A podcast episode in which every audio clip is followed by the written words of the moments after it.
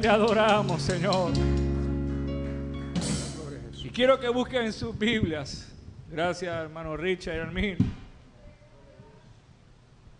Y quiero que vayan al Salmo capítulo 32. Salmo capítulo 32. Mientras ustedes lo buscan, le damos gracias al Señor por esta oportunidad que nos da de llegar a la casa del Señor. Gracias a cada uno de ustedes, hermanos, por estar hoy aquí. Y a cada hermano que nos está viendo de la iglesia, y cada amigo o amiga que nos está, ¿verdad?, sintonizando, que el Señor sea con cada uno de ustedes. Salmo capítulo 32.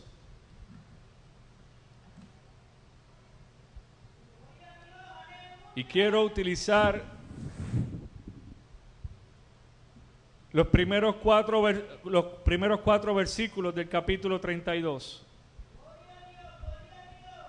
Salmo 32, 1 al 4, y dice la palabra del Señor en el nombre del Padre, del Hijo y del Espíritu Santo.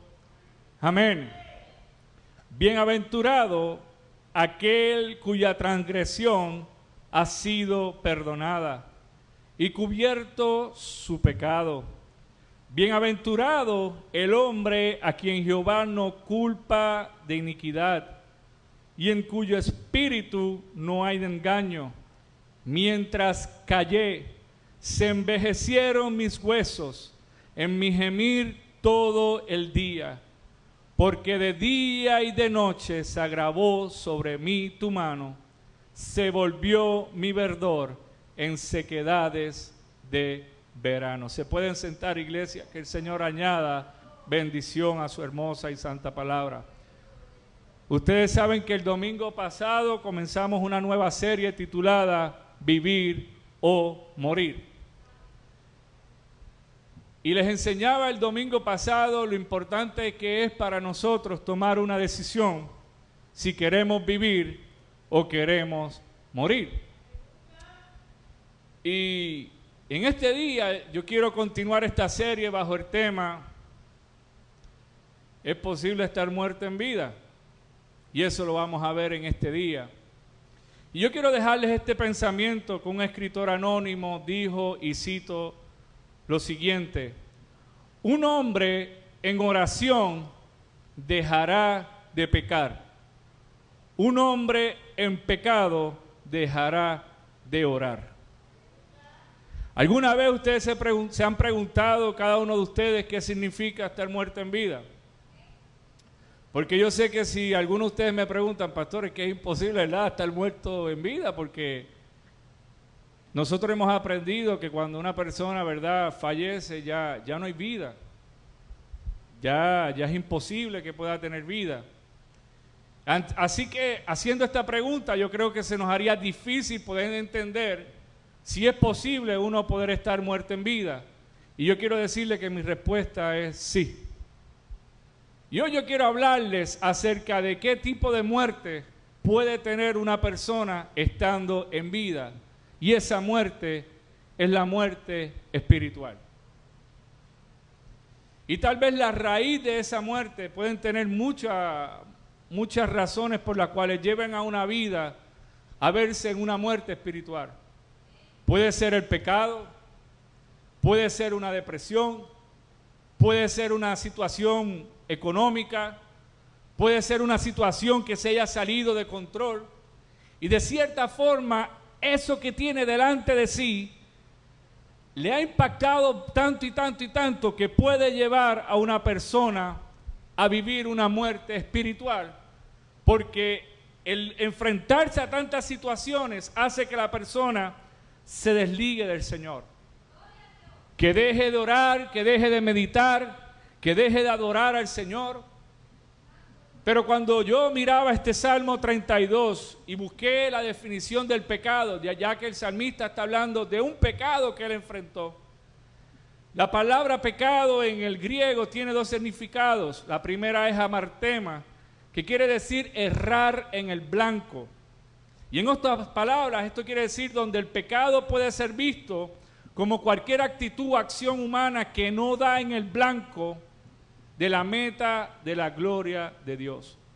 Así que el Señor tiene una meta con cada uno de nosotros. Y ustedes han jugado una vez arco y flecha. Vamos a poner que el círculo del medio, el que, es el, que son los 100 puntos, es el propósito para tú lanzar esa flecha. Pero mientras tú estás disparando y la flecha cae en otro, en otro círculo que no es el del medio, te desviaste, ¿verdad? Pues el propósito del Señor en nuestra vida es ese centro. Y muchas veces nosotros estamos mirando y zumbando la flecha para otros lados sin dar al propósito del Señor. Y el otro significado que se puede encontrar en el griego para el pecado es parabasis, que quiere decir traspasar una línea prohibida. Y esto quiere decir cuando el hombre deliberadamente o accidentalmente pasa la línea de la ley de Dios. Así que podemos entender en otras palabras que el pecado es esa acción o es esa actitud que toma una persona en pleno conocimiento que está ofendiendo al Señor y por consiguiente se está alejando de la voluntad del Señor. Y para entender un poco lo que es el pecado y el significado del pecado, cuando vamos al libro de Génesis, al capítulo número 2 y entramos a los versículos 16 y 17, miren qué sucede aquí. Yo sé que muchos de ustedes ya lo conocen. Aquí podemos ver en este capítulo que cuando Adán ¿verdad? está en el huerto del Edén, ¿qué le dice el Señor a Adán? De todo árbol del huerto podrás comer pero, Dios le dice, más del árbol de la ciencia y del bien no comerás. Porque el día que tú comieres de este árbol, ciertamente dice la palabra que Dios dijo, morirás. Entonces cuando uno sigue el capítulo número 3, al versículo 3, uno se da cuenta de esta conversación que tiene Eva con Satanás. Y miren cómo es astuto el enemigo que cuando ella ve que Eva está ahí caminando y ve esa fruta, la ve en el árbol, y Satanás comienza a tentarla, ¿cuál es la respuesta que Eva le da a la serpiente? Le dice, en nuestras palabras, le dice, mira, déjame tranquila, porque Dios me ha dicho a mí, no ha dicho a nosotros, que de este árbol nosotros no podemos comer. Porque si nosotros comemos de este árbol, nos va a llegar la muerte. ¿Y qué le dice la serpiente? Miren qué astuta es. Tú no vas a morir. Cómela. Cómela, pruébala. Le dice la serpiente. Pero el amor de Dios es tan grande en nuestra vida. El amor, tú y yo somos tan importantes para el Señor que Él siempre va a utilizar lo necesario si tiene que ser una prédica, si tiene que ser una canción, si tiene que ser por medio de un hermano, el Señor siempre va a utilizar la forma para prevenirte, para decirte, oye, despierta, despierta, despierta. Y el Señor va a utilizar, como le digo, lo que sea para decirte, no lo hagas. No hagas porque si tú lo haces vas a ir a la perdición te puede llevar al camino de la perdición. El Señor siempre va a utilizar la manera para decirte, oye, despréndete de esas cosas que te pueden llevar al pecado. El Señor te va a decir, oye, fortalece tu relación conmigo. El Señor siempre va a buscar la manera de poderte decir, descansa en mí, confía en mí. Pero a la misma vez, el enemigo sabiendo cuál es nuestra debilidad, él se va a acercar a ti de una manera muy linda y te va a decir, hazlo, inténtalo. Nadie te está viendo. Solo hazlo una vez. Es más, no escuches lo que te dicen, no escuches esas voces. Porque así opera el enemigo. Porque él lo único que quiere, ¿sabes cuál es el propósito del enemigo? Robarte tu bendición. El enemigo lo único que busca es quitarte el gozo, es quitarte y alejarte de las promesas que el Señor te ha dado. Y Él lo único que quiere es que tú y yo caigamos en su juego, que caigamos en su trampa. Y por eso es importante saber quién es el Señor en nuestra vida. Porque si dejamos que el enemigo, por más pequeña que sea la puerta, entre a nuestra vida, vamos a estar muertos en vida. Aleluya. Te adoramos, Señor. Y al final, ¿qué sucede? Al final de esta situación de Adán y Eva, para hacer lo contrario que el Señor les pidió, se convirtieron en dos personas que estaban muertos en vida. Cuando el pecado entró a la vida de ellos, vamos a analizarlo y para que lo vean de esta forma, siempre se nos ha enseñado y siempre hemos visto en las noticias que los terroristas son las personas más eh, maquiavélicas, son las personas que hacen las cosas eh, sin, sin amor, tú sabes. Ponen una bomba y ¡pum! la pusieron. Es más, ellos mismos se, se, ¿cómo se dice? Simulan, simulan, no sé cómo es la palabra, se me fue ahora. Y en el momento en que Adán y Eva estaban ahí dudando frente a la serpiente, habían dos terroristas pendientes esperando el momento para entrar y atacar el objetivo de lo que era la vida espiritual de ellos. Y cuando el pecado entró, cuando tomaron esa fruta y la comieron, ahí mismo entraron los dos terroristas. ¿Y qué lograron en ellos? La muerte física y la muerte espiritual. Y yo a veces pienso cuando estudiaba, ¿verdad? Adán y Eva. Yo pienso que el amor de Dios era tan grande y es tan grande con la humanidad que para mí el Señor quería que los años de Adán y Eva fueran eternos. Porque ahí estaban ellos cuidando la creación del Señor. Pero en el momento en que entró el pecado, en el momento en que entró la muerte física, que ahora ellos tuvieron que experimentar esa muerte física en ellos, podemos entender por medio de ese acto que ahora la muerte es la separación física del cuerpo y el alma. Y es por eso que a través de esta serie Vivir o Morir, yo quiero abrirle los ojos, hermanos, para que ustedes no caigan en una muerte espiritual. Y aquí el Salmo 32, este salmo que hemos leído, que dice, bienaventurado cuya transgresión ha sido perdonada y cubierto su pecado. Miren la palabra, bienaventurado, eso es importante esa palabra. El hombre a quien Jehová no culpa de iniquidad y en cuyo espíritu no hay engaño. Pero miren el contraste de, este pasaje en el versículo 4. En el versículo 3, mientras callé, se envejecieron mis huesos en mi gemir todo el día porque de día y de noche se agravó sobre mí tu mano. Se volvió mi verdor en sequedades de verano. Y sigo al versículo 5. mi pecado te declaré y no cubrí mi iniquidad. Cuando uno mira este Salmo 32, ustedes pueden ver en esta palabra bienaventurado que el salmista nos está hablando, nos está describiendo de una felicidad que él estaba sintiendo. Porque bienaventurado, cuando uno va a la definición, dice que es una persona que experimenta un estado de bendición y de felicidad. Así que el salmista está comenzando diciendo, yo soy bienaventurado, yo soy una persona que soy bendecida. Yo soy una persona que puedo sentir la felicidad. Y más aún el salmista está diciendo, soy bienaventurado, más todavía, porque experimenté el perdón. Pero cuando uno analiza este capítulo 32, uno se va a dar cuenta del cambio que el mismo salmista hace, como el huracán, cuando viene ese virazón, que dicen que el virazón es peor que el primer impacto que da. Él nos está demostrando una felicidad que está experimentando, pero ahora viene el reversazo y nos está diciendo, mientras callé, se envejecieron mis huesos, todo el gemir.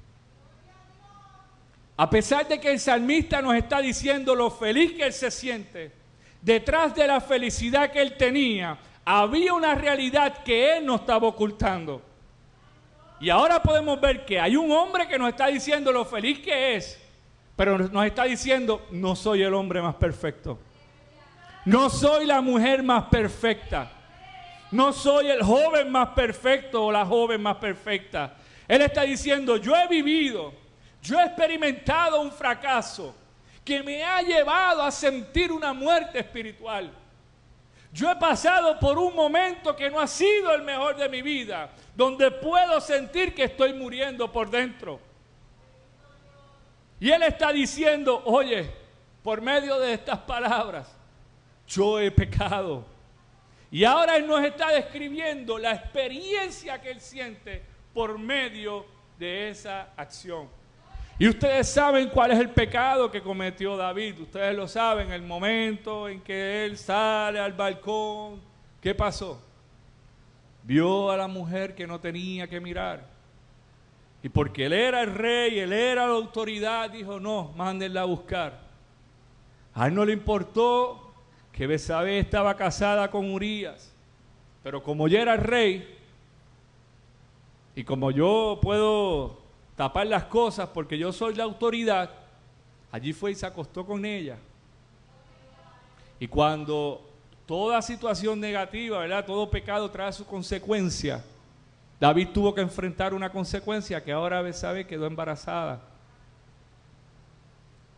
Y quiso David, ay Dios mío, y mandó a matar a Urias. De la forma más triste que uno puede imaginar. Póngalo en el campo de batalla, que sea el primero no el último, póngalo de escudo al ejército, que cuando venga esa flecha, lo traspase a él, aquí no pasó nada, chin chin, seguimos caminando. Pero todo pecado trae consecuencias. Y a veces pensamos que lo que hacemos nadie nos vio, nadie nos escuchó. Y David tuvo que pagar con creces ese acto que había cometido. Porque cuando el pecado entra a nuestra vida, hay una serie de cosas que hace que nos llevan a la muerte espiritual. El pecado entorpece los oídos de una persona, hace que tú no puedas escuchar la voz del Señor. El pecado hace que tus ojos se oscurezcan, que tú no puedas ver el camino por donde tú puedas volver nuevamente a caminar para encontrarte con el Señor. Cuando el pecado entra a tu vida, hace que, que tus pies se desvíen. El Señor te muestra el camino y tú tratas de ir, tratas de, pero no puedes. Porque el pecado tal vez no te ha dejado. Cuando el pecado entra a nuestra vida, una de las cosas que hace es que corrompe tu lengua. No puedes hablar bendición. No puedes decir yo voy a salir. Lo único que puede salir de tu boca en, el peor de los escenarios es que aún maldices lo que te está pasando porque es la realidad. Yo no puedo hablar, no sale de mí una palabra porque el pecado ha entrado a nuestra vida. Otra cosa que hace el pecado es que engaña tu corazón. Lo engaña de tal forma que tú te sientes que no eres digno de recibir el amor de Dios. Que no eres digno de recibir una oportunidad. ¿Y saben qué hace el pecado? Muchas veces condena tu alma. Condena tu alma. Y el pecado tiene muchos efectos en la vida de una persona. Cuando el pecado entra, uno de los efectos hace que tú pierdas la luz. Y la gente va a decir, oye, ¿qué, le pasa a este? Mira cómo se ve. El pecado, uno de los efectos que hace es que tú pierdes el gozo. Cuando tú venías antes, oh, yo siento un gozo en mi alma. Y lo cantabas, hermano, a fuego. Pero cuando llegó el pecado, yo siento un gozo en mi alma parece que estamos en una funeraria cantando ese himno. Porque se nos va el gozo del corazón, no lo podemos tener a consecuencia del pecado. Se nos va la paz, se nos va el amor, se nos va la comunión, se nos va la confianza. Y llegamos tal vez a perder nuestra vida física y tal vez nuestra vida espiritual. Y aquí vemos al salmista diciendo, mientras yo vivía en el pecado y lo oculté, mi vida se fue desgastando. Mi vida se iba consumiendo en un dolor que no pude aguantar. Mientras yo vivía en el pecado, yo sentí que envejecí. Mientras vivía en el pecado, mi alegría, mi sueño, mis metas, las expectativas que yo tenía, se volvieron de verdora sequedades de verano. Yo no sé cuántos han podido ir a un desierto, hermanos, pero eso es caluroso y seco de verdad. Así que imagínense, visualícense todo lo que es verdor en tu vida transformado en una rama seca de un árbol desgastado. Y eso lo estaba diciendo el salmista. Y él decía, y mientras yo caminaba, tu mano estaba sobre mí. Porque yo quiero decirte que aun cuando estés en el pecado, la misericordia del Señor te seguirá para que tú te puedas levantar, para que tú vuelvas a decir, yo quiero alcanzar la meta que tú tienes para mí, Señor. La mano del Señor siempre te va a perseguir. El enemigo te persigue, te destruye y se va. Pero el Señor es tan bueno que Él te recoge en sus brazos, te venda tus heridas, te derrama su amor y te dice, yo estaré contigo todos los días hasta el fin. Y para que ustedes vean lo que hace una muerte espiritual en nuestra vida, si nosotros darnos cuenta, yo quiero ilustrarles lo que hace el pecado. Cuando una vida siente una muerte espiritual, que ya no hay gozo en su corazón, que ya no hay esperanza, que ya no puede ver al Señor.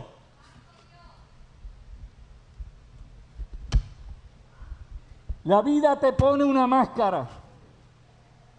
La vida te pone una máscara. Donde tú caminas y no puedes ni sentir la luz del sol que te da donde tú estás llevando en tu rostro el reflejo, donde tú estás llevando el reflejo en tu rostro de todo lo que tú has vivido, de todo lo que tú has pasado. Que tú puedes estar en un lugar y, ay, estoy bien feliz. Y por dentro estás llorando. Por dentro te estás desgastando. Y se te va el brillo, se te va el reflejo, se te va todo.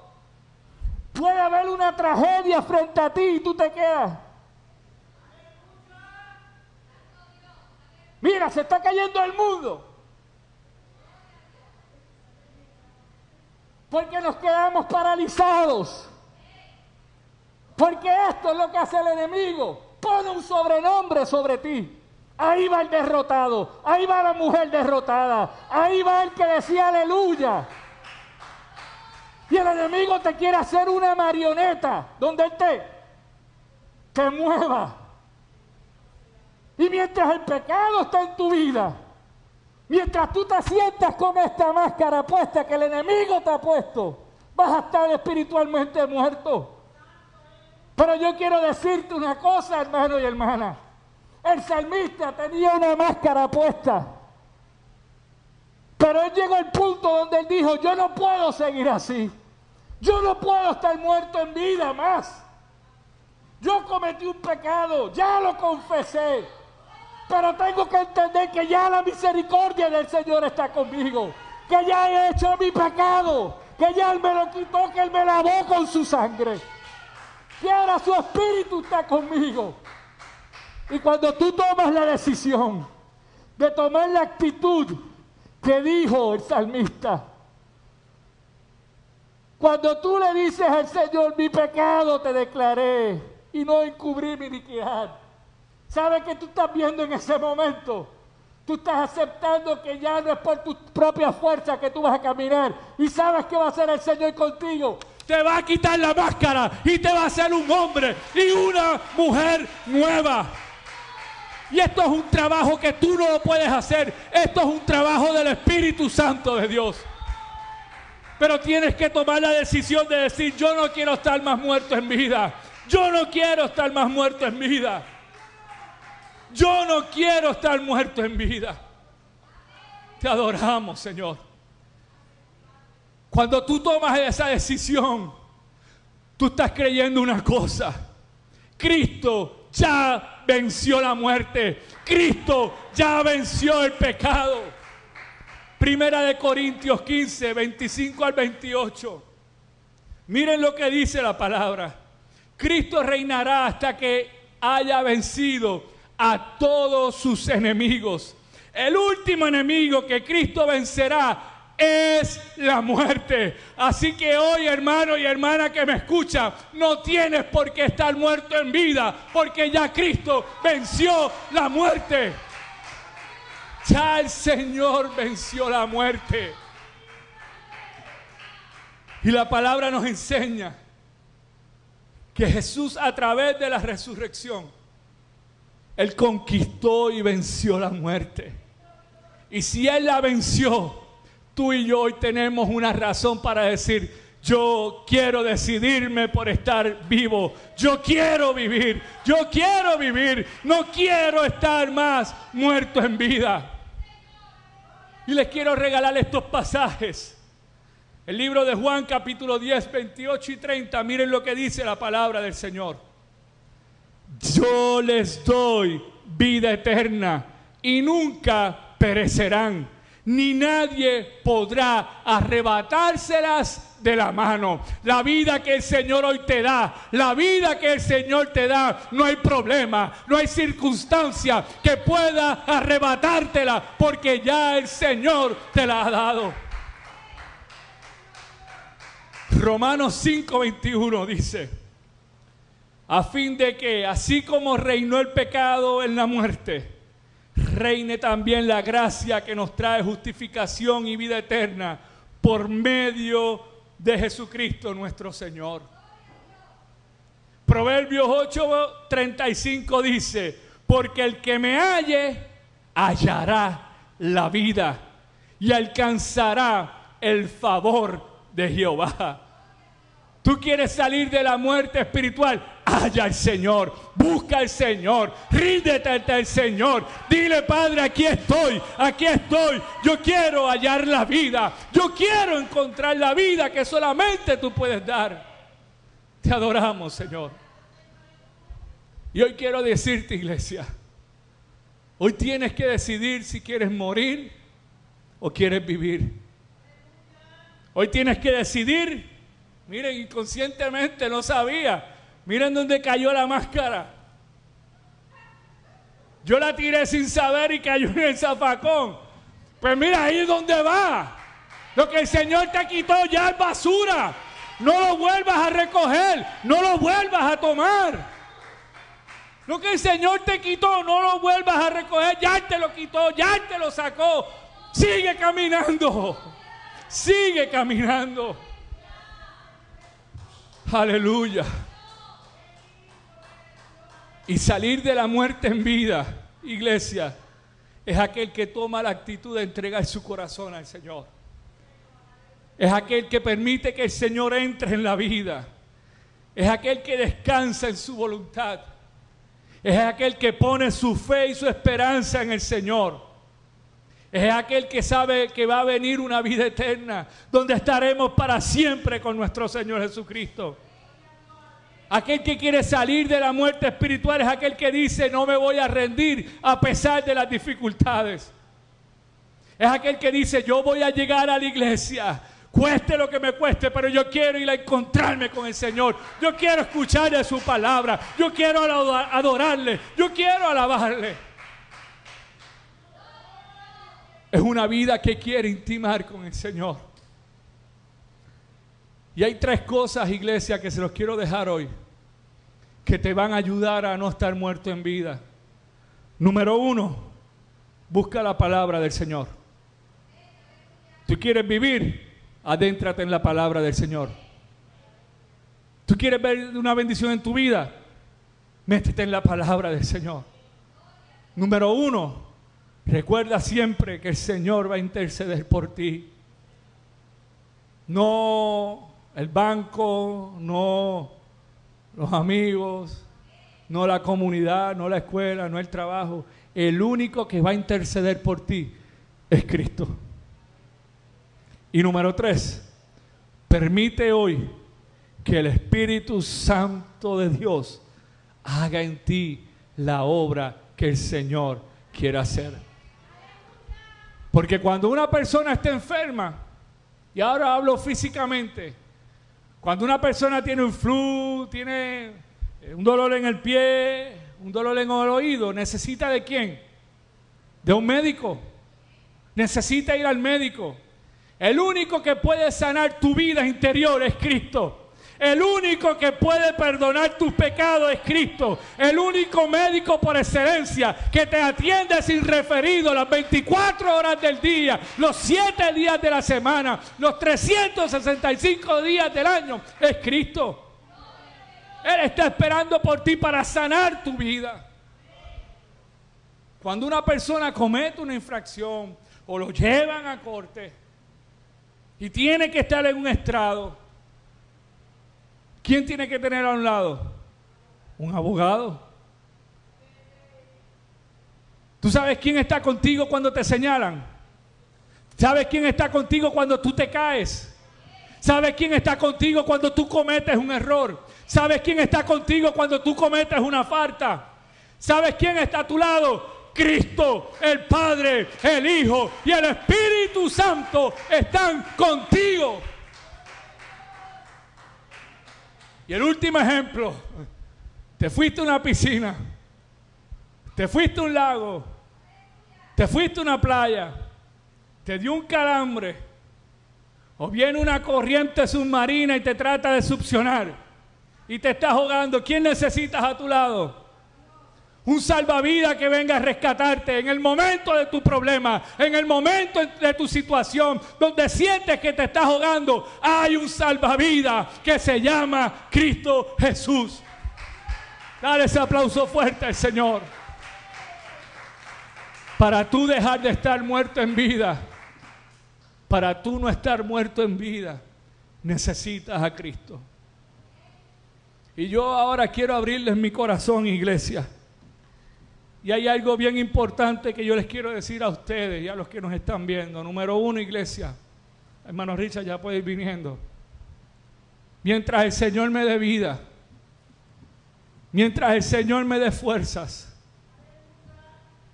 mientras el Señor me permita estar aquí en la casa del Señor, porque cada uno de ustedes, ¿verdad? Es responsable de su hogar, ¿verdad? Es responsable de pagar sus biles, de, cuidar de sus hijos, de cuidar de sus nietos, de cumplir con el mortgage. En su hogar, cada uno es responsable de lo que pasa en su casa. Pero aquí en la iglesia, el responsable de la vida espiritual de ustedes recae sobre mí. Yo tengo que orar, interceder al Señor por cada uno de ustedes. Cuando ustedes ríen, yo río aunque no me puedan ver. Cuando ustedes están pasando por un problema, pregúntenle a la pastora. Yo ni como a veces. Clamando al Señor, meditando. Porque yo estoy pendiente de cada uno de ustedes en mi oración. Y yo quiero que la iglesia de Dios, refugio espiritual, aquí en este lugar, cada uno de ustedes son imperfectos. Y la muerte espiritual en algún momento, óiganme bien, la muerte espiritual en algún momento nos ha tocado a todos. A todos nos ha tocado el sentir y el experimentar la muerte espiritual. Y si algo yo quiero, escuche mi iglesia, es que nadie me señale un hermano, pecaste, te caíste. De eso me encargo yo y el Señor. Hermano, déjame decirlo mejor. De eso se encarga el Señor primeramente y luego yo. Yo quiero que cuando la iglesia nos veamos cada uno de ustedes, cada uno de nosotros podamos sentir ese amor, podamos sentir esa bendición del Señor que la gente cuando entra aquí puedan ver la iglesia. Yo sé que ustedes lo hacen como una iglesia de amor, como una iglesia de bendición. Porque hay muchas vidas, hermanos, que van a un lugar y, no vuelven más. La muerte también está en las estructuras. Hay estructuras que ustedes ven que se levantan y a los pocos meses cerrados se vende. Algo hizo que esa estructura fallara. Las iglesias también han fallado cuando han secado al Señor para poner el show. Donde han sacado a Cristo para decir, no, Aquí es a mi manera. No, no, no. Aquí es a la manera del Espíritu Santo de Dios. El que restaura aquí es Cristo. El que transforma aquí es Cristo. El que hace las cosas aquí es Cristo. Y mi deseo es que ustedes sean bendecidos, que ustedes sean prosperados en su caminar.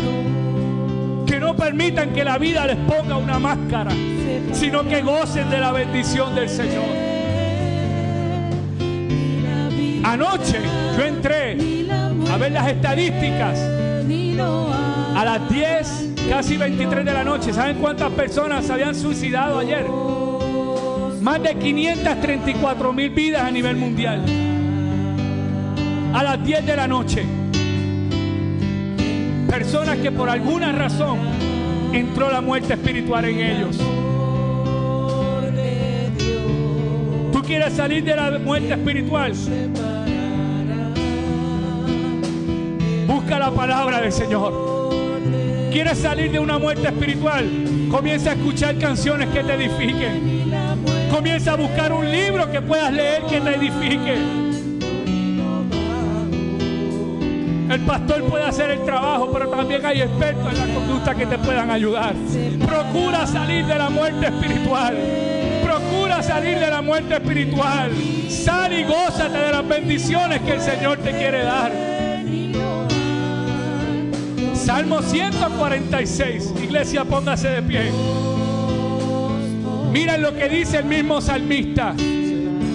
Yo quiero alabarlo y mientras tenga vida le cantaré himnos a mi Dios. No confíen en nadie, que ni el hombre más poderoso es capaz de salvarlos. Cuando ese hombre muere, se vuelve polvo. Y ese día mueren con él todos los planes que hizo. El Dios de Israel bendice a los que en Él confían. Dios hizo el cielo y la tierra, el mar y todo lo que hay en Él. Miren ahora lo que dice la palabra. Dios siempre cumple sus promesas. Hace justicia a los que son maltratados por los poderosos. Da de comer a los hambrientos y pone en libertad a los presos. Dios da vista a los ciegos, levanta al caído y ama a los justos. Dios cuida de la gente y aquellos que no tienen patria, o sea, el extranjero. Y sostiene a los huérfanos y a las viudas. Dios hace, me encanta esto, que fracasen los planes del malvado. Ciudad de Jerusalén, que tu Dios reine por siempre, por todos de los siglos. Alabemos a nuestro Señor todos juntos. Hay un pueblo hoy que pueda